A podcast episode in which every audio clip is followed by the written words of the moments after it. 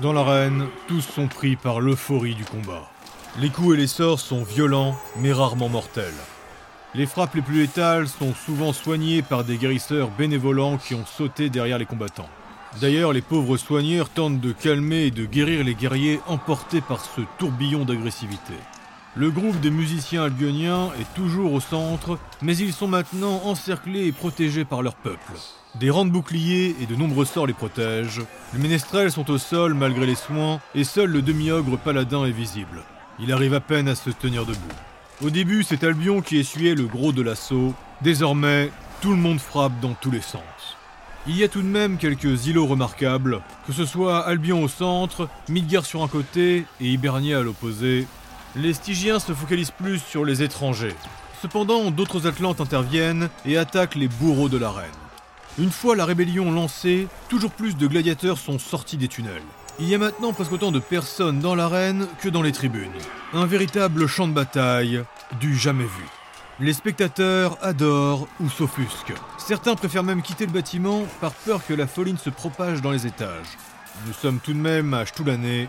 Les habitants de cette ville ont appris à se méfier. Les mythes gardiens, quant à eux, s'en donnent à cœur joie. Instinctivement, une sorte de hiérarchie s'est mise en place, quelque chose de normal en Midgard. Ce sont les trois membres d'Émeraude qui ont pris le commandement, les vieux amis d'Ergador. Midgard se déplace dans des formations simples mais terriblement efficaces. Attaquant la même cible, se protégeant mutuellement, les soigneurs et les mages sont placés derrière les épées et les boucliers. Ils progressent en longeant le mur de l'arène pour rester à couvert. Par moments, ils se scindent en plusieurs groupes pour se retrouver sur un lieu précis.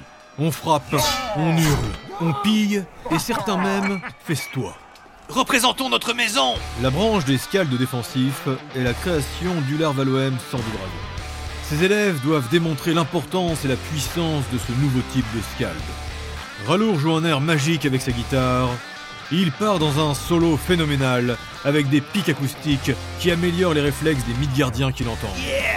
Jean crée des illusions pour la protection. Elle rend flou le mouvement des combattants, les rendant plus difficiles à toucher. Enfin, le petit Yaka court partout. Il protège le flanc des guerriers. Il utilise aussi sa voix pour déranger les mages adverses qui tentent d'incanter. Il était à plusieurs dizaines de mètres d'eux. Il volait dans le ciel propulsé par ses flammes. Hiro partait rejoindre le reste des pierres étoilées. Toujours en vol, toujours enflammé. Ses assaillants arrivent de plusieurs côtés en simultané. Ils sont parfaitement coordonnés. Mais le plus impressionnant, c'est la cascade qui va tomber depuis le firmament. Des centaines de litres d'eau se déversent du ciel.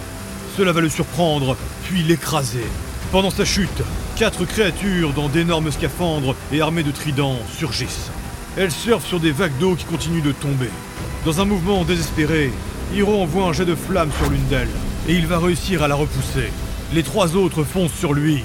Depuis son bâton, sa pierre fusion invoque pour tenter de créer un mur de feu. Mais la cascade le dissipe, et le trio passe à travers. Ce commando a savamment calculé son coup. Le corps d'Hiro s'écrase au sol. Il est maintenu par le courant et transpercé par trois tridents. La seule chose que les attaquants n'avaient pas anticipée, c'est la présence des jeunes scaldes qui vont tenter de le soigner. L'une des cordes de la guitare de Ralour se brise et un soin d'urgence est envoyé. Yaka fait un mouvement avec ses mains et il lance un sort de suture. Jin enfin invoque une magie de protection. Hiro s'immole, puis explose.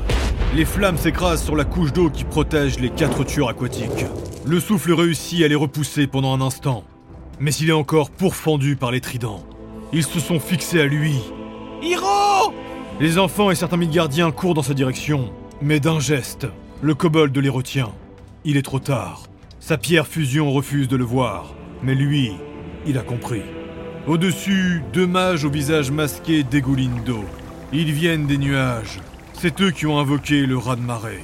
Et ils sont déjà en train de lancer un nouveau sort. Des jets d'eau puissants s'abattent à nouveau sur Hiro, et il le plaque au sol. Le kobold lutte de toutes ses forces pour incanter. Quand les combattants aquatiques récupèrent leur trident, quand ils le sortent de son petit corps, Hiro hurle et se noie. Sa pierre est en train d'entrer en lui. La douleur est sidérante, mais l'un comme l'autre savent qu'ils n'ont pas le choix. Un troll midgardien charge, mais il se fait transpercer. Il allait être achevé par un autre trident, mais Ralour le protège avec sa guitare bouclier. Les enfants continuent de chanter pour envoyer de nouveaux soins sur Hiro, puis ils sont repoussés par un puissant jet d'eau. Désespéré, Ralour envoie un son magique en direction de la tribune royale. Il ne le sait pas, mais son cri est absorbé par une barrière de protection. Une barrière magique se dresse entre cette tribune et l'arène. Trop loin, captivés par l'intensité de leur propre combat, les pierres étoilées ne voient pas. La guerre fait rage dans toute l'enceinte de l'arène. Des magies de tous les éléments volent dans le ciel, et même si le pouvoir envoyé contre Hiro est d'importance, personne ne s'attendait à une telle attaque. L'eau n'avait jamais été un ennemi jusqu'ici. La vie d'Hiro s'éteint. Seule la force de fusion le maintient. Il a peur pour les enfants. Les élèves du lard risquent de se mettre en danger pour tenter de le sauver. Il sent une chaleur, puis un flash lumineux. On se bat autour de son corps. La tête dans le sable, il ne peut que voir sa main. Elle s'effrite comme du bois trop longtemps consumé par le feu. Il perd son unité, sa réalité. La flamme d'Hiro va s'éteindre. De l'autre côté, ils viennent d'arriver sur la tribune des puissants. Les pierres étoilées sont absorbées par la menace à laquelle ils font face. Même Ergador n'a pas remarqué que son ami d'enfance était en danger. Il est entièrement dévoué à la chasse sauvage. Raylor et Ular sont les deux premiers à surgir au milieu des éminents Atlantes. La tribune est sur trois surfaces différentes. Une centrale avec le petit maître, la maîtresse et le trône vide entre les deux, puis deux plateformes carrées de chaque côté où sont installés les grands notables de l'Atlantide. La plupart des puissants invités ont un ou plusieurs gardes pour les protéger. Tous sont armes en main et magie à l'esprit. Raylor et Ular sont tombés sur l'un des deux carrés, celui qui est le plus proche du petit maître. Ils ne reconnaissent pas tous les invités, mais ils sont arrivés non loin du génie Isern Kermali. Il y a aussi la famille de Sétien qu'Odini avait peint. À côté d'eux, une femme crocodile attrape son enfant. Elle est protégée par deux combattants imposants. Un Ursidé et sa femme se cachent derrière un impressionnant ours blanc, et derrière ils reconnaissent Viviani et sa mère. Des harpies dans le ciel s'apprêtent à fondre sur eux. Immédiatement, Ular les prend de court et il fait une splendide courbette à l'assemblée. Il utilise sa cape pour se magnifier. Certains vont étrangement être rassurés, Raylor que lui ne les regarde même pas. Il bondit à nouveau pour plonger sur le petit maître. Alors qu'il est dans les airs, le génie vert et or envoie une bourrasque de vent mêlée à des cristaux empoisonnés. Raylor réussit à planter ses épées de justesse dans le bois du balcon. Il s'est contorsionné pour réussir cette prouesse, et il encaisse. Les fragments le transpercent, et il est emporté. L'acide est corrosif. Le corps du troll est dans le vide. La puissance du vent, mais aussi la douleur de l'attaque, est en train de le faire lâcher. Ross a fait un détour. En utilisant sa forme de foudre, il s'est placé au-dessus de la tribune. Il avait vu la barrière de protection magique face à la reine, et il l'a contournée. Il vient de transpercer le génie avec l'une de ses flèches foudroyantes. La violence de son attaque a interrompu son incantation. Déjà des gardes du petit maître foncent sur lui. Mais le Valkyne vise une autre direction. Il tire et se change à nouveau en foudre. Il va garder ses distances. Quatre imposants esclaves, une Pachy, une Centaure et deux Minotaures, sont en train de soulever le palanquin du petit maître. L'immonde personnage est stupéfait. Sa bouche est ouverte, ses yeux hagards. Son visage défiguré est figé dans une profonde perplexité. Il ne semble pas comprendre ce qui est en train de se passer. Personne n'avait jamais osé. Erga, attention Ergador finissait d'escalader. Il arrivait directement au niveau de l'estrade du petit maître. Ular a pu le voir, mais le nain ne l'avait pas repéré. Le garde d'élite avec son grand masque en or l'attendait. Il frappe Ergador qui a toujours un gant enfoncé dans le mur.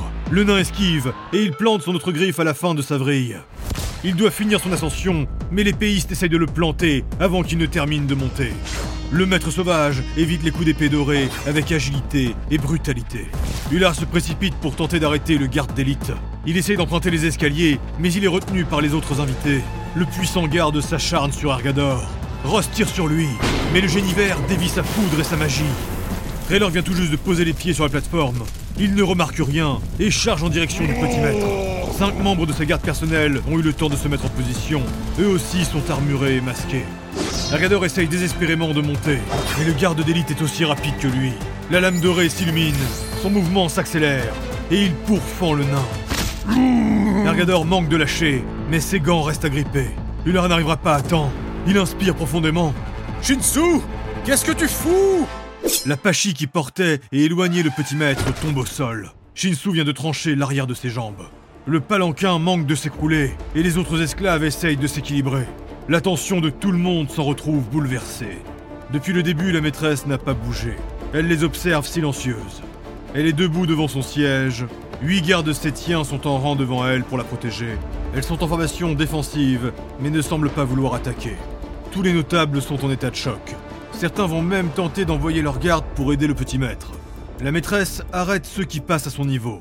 D'un simple revers de la main, elle crée un mur de fumée. Le gaz est mortel, et un combattant insecte tombe instantanément après l'avoir traversé. Sur l'autre plateforme, celle par laquelle Ular et Relork sont arrivés, on tente aussi d'intervenir. Des gardes sétiens, des harpies et les deux puissants crocodiles à court. Mais Garnray, Yveline et Inata les interceptent. Ils viennent de finir leur ascension et ils font barrage. Yveline invoque un mur de glace. Inata envoie des toiles d'araignée. Garnray, quant à lui, il vise les harpies. Il invoque et embrume leurs esprits. Certaines se perdent dans son illusion. D'autres reculent pour résister.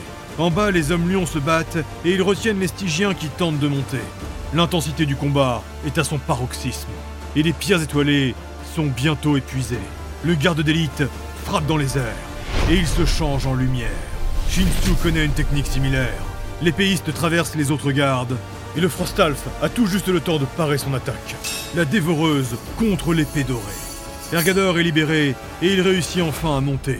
Mais Shinsu est en très mauvaise posture. Il fait face aux gardes d'élite et il est pris en tenaille. Il se retrouve entre les quatre gardes masqués qui protègent le petit maître et les cinq autres qui bloquent le passage de Relork. Il utilise le corps de la Pachie estropiée pour protéger ses arrières. Avec ses techniques, il va tenter de tenir. Ular bloque une attaque qui était destinée à Relork. Son champion est enragé, alors il garde ses distances. Malgré les coups, le troll continue de frapper dans tous les sens. Ular essaie de garder une vision stratégique du combat, et il comprend que Shinsu ne tiendra pas. Alors il se lance. Il esquive et tente de se diriger vers lui. Le garde d'élite utilise ses hommes à bon escient. Ross tente d'intervenir, mais le génivert protège tout ce qui est autour du petit maître. Sa foudre n'arrive pas à passer. Shinsu est isolé. Et comme si ça ne suffisait pas. Qu'est-ce que. qu'est-ce- Un ver noir et visqueux vient de mordre le mollet de Shinsu Tensei. C'est en réalité le bout d'un fouet. Et Zaryuta, le contrôleur des vers, a un grand sourire. Il le tient. Il est contre un mur et il impose sa volonté à sa cible. Le corps de Shinsu s'immobilise. Il perd peu à peu le contrôle de ses membres. Il concentre toute sa volonté pour se protéger avec ses bras. Les gardes autour de lui se précipitent pour le tuer. Il ne peut plus bouger ses jambes, mais il peut encore parer. Le garde d'élite se retourne. Ce Frostalf n'est plus un danger. Une lance pourfend Shinsu, et une lame va pour le trancher. Il ne va pas réussir à l'éviter. De justesse, la lame est interceptée. Une flèche de Ross, sans magie, sans électricité. Mais elle a réussi à dévier l'attaque. Ular plonge, les pieds en avant. Il souffle en jetant la tête en arrière pour se propulser. Il glisse comme pour faire un tacle. Il dérape sur un côté, s'aidant de l'un de ses boucliers. Et il se protège avec le deuxième. Une autre lance transperce la jambe de Shinsu. La dévoreuse part deux attaques. Ular a abandonné Relork qui fait maintenant face à six gardes. Il les brûle avec son énergie. Ses frappes sont si violentes qu'il réussit à briser l'une des armes de ses adversaires. Shinsu n'arrive plus à bouger, et il voit une lame s'abattre sur sa jugulaire. Et il s'écroule, taclé par Ular. Et le Scald comprend pourquoi Shinsu ne bougeait pas. Mais quelle horreur Un lombric visqueux mord son mollet. Ular se redresse et plante son épée bouclier dans le fouet noir. Ah, c'est dégueu Le verre immonde est tranché et il lâche sa prise. On ouvre la porte au petit maître. Avec la pachie en moins, les esclaves font traîner le palanquin. Shinsu se relève, il évite deux attaques et part la troisième. La dévoreuse est de plus en plus tremblante. En se relevant, le scalde bloque, crie et il repousse deux gardes. Il esquive, il se lève et il danse. Il éblouit. Et soudain, une lame dorée va le transpercer. Il a essayé de l'éviter, mais le garde d'élite l'a bluffé avec une technique secrète. Une illusion venait d'attirer son attention. Le beau viking est traversé de part en part. Ular Shinsu anticipe la suite de son mouvement. Le garde d'élite fait un enchaînement. Il se jette pour l'arrêter, mais deux gardes l'empêchent de se déplacer. Ular Valoem sent la lame en or qui tourne à l'intérieur de son corps. La vibration de l'épée est si puissante que le garde d'élite est en train de tout trancher. La suite de son mouvement, Shinsu le connaît. Il est terrifié. L'épéiste va remonter de bas en haut et ouvrir son scalde en deux. Ergador se propulse avec ses gants, et dans un même élan, il écrase ses deux mains sur le casque doré. Il a renversé tous les gardes sur son chemin, mais il s'est fait transpercer pour arriver jusqu'à lui. L'imposant masque en or a résisté, mais il a été déformé. Le puissant garde a lâché son arme. Il n'a pas fini son action, et du sang dégouline. Ular se jette en arrière. Il se soigne, et l'épée tombe à ses pieds.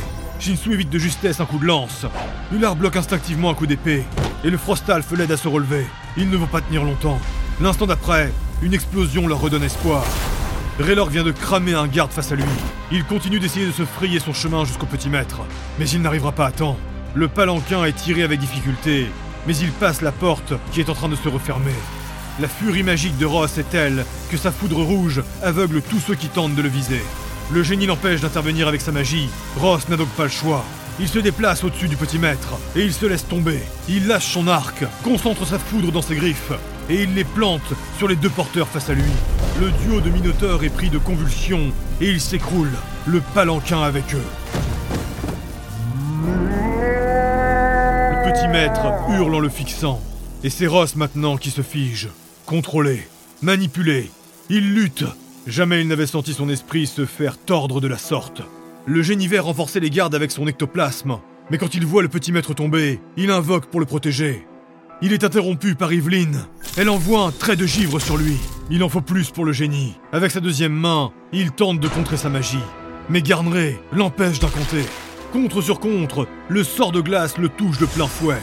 Inata est derrière, et elle recouvre avec ses toiles les gardes du corps des autres Atlantes. Des ossements sortent de sa robe et renforcent ses défenses.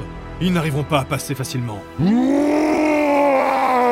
La rage de Raylork prend encore en puissance. La presque totalité des gardes masqués essayent de l'arrêter. Déjà trois d'entre eux viennent de tomber, éventrés ou carbonisés. Il a pris en muscle, en taille, ses failles envoient des traits d'énergie. Il jette une épée, il plante un garde devant lui et il lui attrape la jambe. Complètement foudrage, il s'en sert comme une arme et il frappe les autres avec. Ergador est dans un duel épique. L'épéiste se bat avec son armure magique. Le petit maître est bien son obstacle pour sauver Rak, mais il l'a senti, il l'a compris. Celui qui incarne sa force physique, c'est ce garde d'élite. Ses gants envoient de la fumée pour obstruer sa vue, puis il s'embrase. Et le sol au pied d'Argador explose. Les éclats de pierre viennent s'ajouter à ses griffes. Ergador est l'un des plus puissants sauvages de sa génération, en grande partie parce qu'il contrôle la vision primale, mais il est aussi très connu pour ses assauts violents. 2, 4, 8, 12 coups s'enchaînent.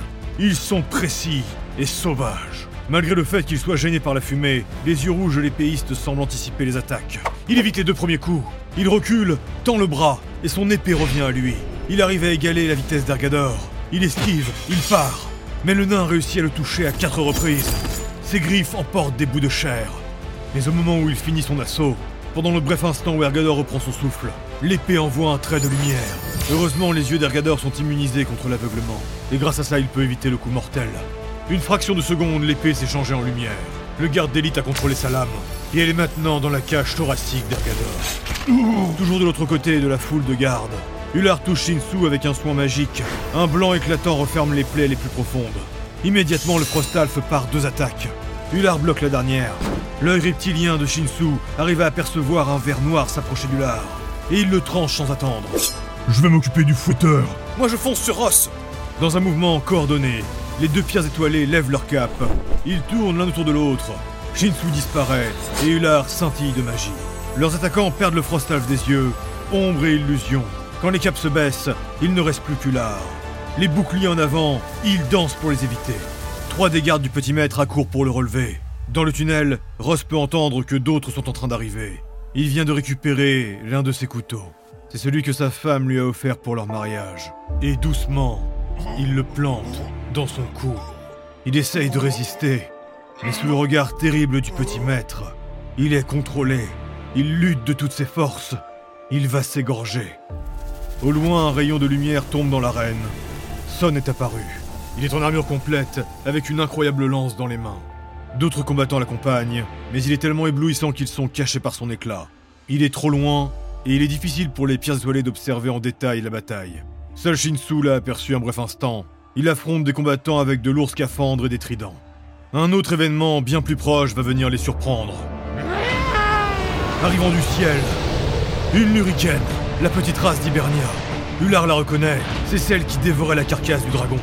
Elle est presque transformée, métamorphosée, recouverte d'écailles. Elle est propulsée par une paire d'ailes draconiques. En arrivant, elle crache un feu vert et rougeoyant. Elle s'abat sur la maîtresse. Aucune des pièces étoilées n'a le temps de commenter, mais tous le pensent. Ils sont au cœur d'un des combats les plus intenses de leur vie. Aucun d'eux n'est à l'abri. Ils affrontent des forces qui les dépassent. Ils ont chargé, Ils ont suivi leurs émotions plutôt que la raison. Et à cet instant, ils peuvent périr à tout moment.